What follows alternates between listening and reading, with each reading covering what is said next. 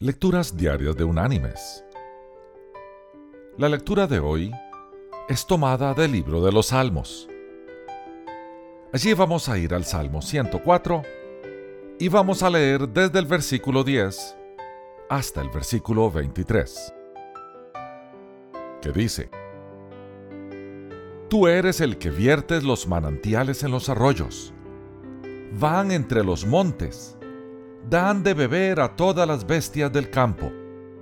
Mitigan su sed los asnos monteses. En sus orillas habitan las aves del cielo. Cantan entre las ramas. Él riega los montes desde sus aposentos. Del fruto de sus obras se sacia la tierra. Él hace brotar el heno para las bestias y la hierba para el servicio del hombre para sacar el pan de la tierra, el vino que alegra el corazón del hombre, el aceite que hace brillar el rostro y el pan que sustenta la vida del hombre. Se llenan de savia los árboles de Jehová, los cedros del Líbano que él plantó. Allí anidan las aves, en las hayas hace su casa la cigüeña.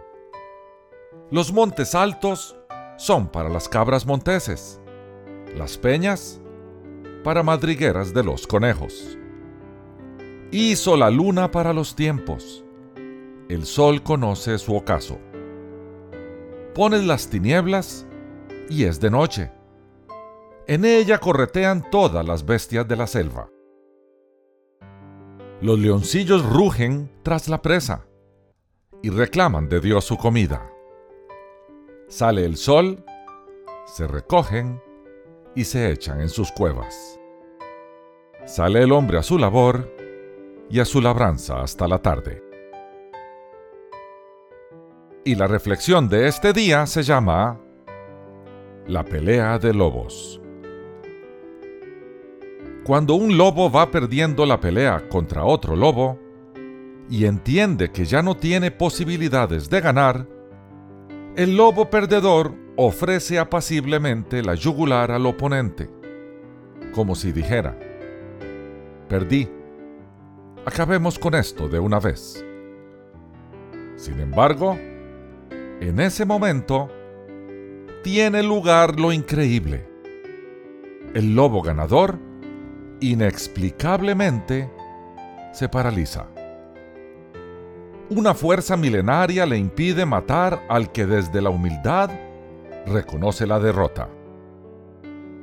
Algún mecanismo primario se dispara en el lobo ganador y le recuerda que la especie es más importante que el placer de eliminar al contrincante. ¡Qué maravillosa relojería instintiva! Nadie llamaría cobarde al lobo que se entrega, ni conmiserativo al que se paraliza.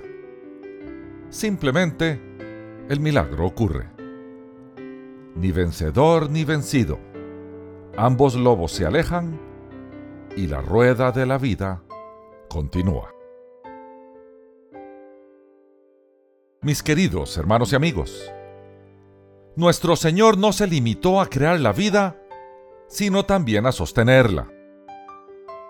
En toda su creación ha puesto mecanismos que dan continuidad a su preciosa obra veamos la mano de nuestro Creador y alabemos su grandeza en todo lo que nos rodea y nos sostiene. Que Dios te bendiga